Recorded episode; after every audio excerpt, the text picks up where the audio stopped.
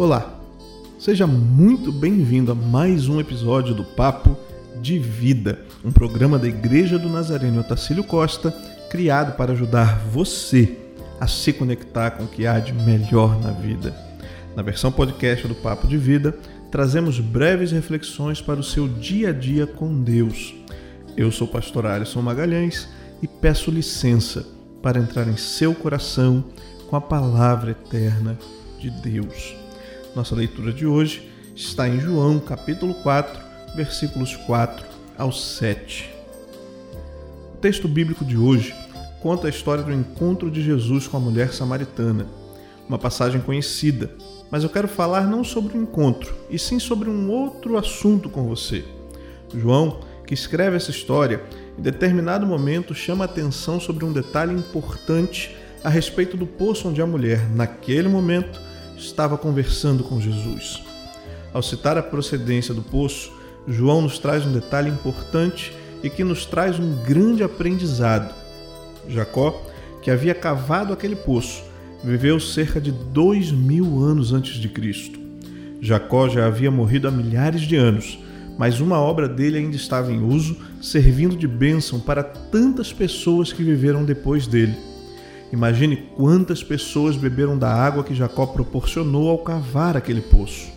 Sua obra foi tão bem feita que ele pôde abençoar incontáveis gerações que o sucederam. O nome disso é legado. A pergunta que nos cabe para uma reflexão é: quanto tempo depois da minha morte as obras de minhas mãos vão perdurar? O que estou fazendo está influenciando vidas de forma positiva? Minha vida vai servir de exemplo para alguém depois que eu me for? Sabe, meu irmão, fazer essa reflexão é um verdadeiro desafio em um contexto em que tudo é descartável. Vivemos num mundo onde até os relacionamentos são descartáveis e onde se tenta tirar proveito de tudo e todos apenas para atender aos próprios desejos de sucesso e ser bem-sucedido. Por quanto tempo você deseja que a obra das suas mãos perdure? Por quanto tempo você quer que as pessoas lembrem de você depois que você se for? Se o seu desejo é que suas obras possam continuar abençoando vidas por muitos anos, mesmo depois que você se for, nada melhor do que investir em obras espirituais. Além de serem eternas, Deus pode usá-las para mudar o rumo de muitas vidas aqui neste mundo e também para que outros cheguem ao pleno conhecimento da verdade da palavra de Deus. Só Deus tem condições de medir a repercussão daquilo que é construído no mundo espiritual e só Ele tem condições de saber exatamente a repercussão de nossas ações.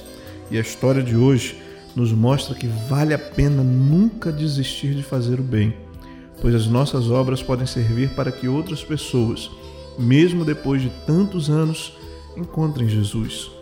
O poço de Jacó serviu de ferramenta para uma samaritana dois mil anos depois dele encontrar seu Salvador. Que suas ações também deixem um legado abençoador para as futuras gerações. Que Deus abençoe você e até o próximo episódio do podcast Papo de Vida. Igreja do Nazareno Otacílio Costa, um lugar para recomeçar.